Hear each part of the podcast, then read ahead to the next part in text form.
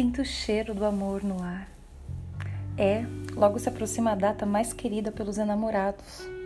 E para homenageá-los, trago a vocês um poema escrito na década de 1930 pelo poeta, crítico literário, professor de literatura e tradutor brasileiro Manuel Bandeira. Namorados. O rapaz chegou-se para junto da moça e disse: Antônia, Ainda não me acostumei com seu corpo, com sua cara. A moça olhou de lado e esperou.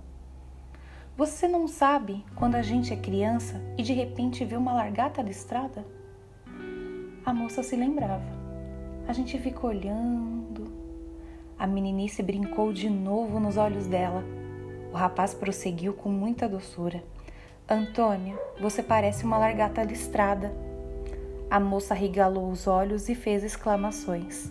O rapaz concluiu: Antônia, você é engraçada, parece louca.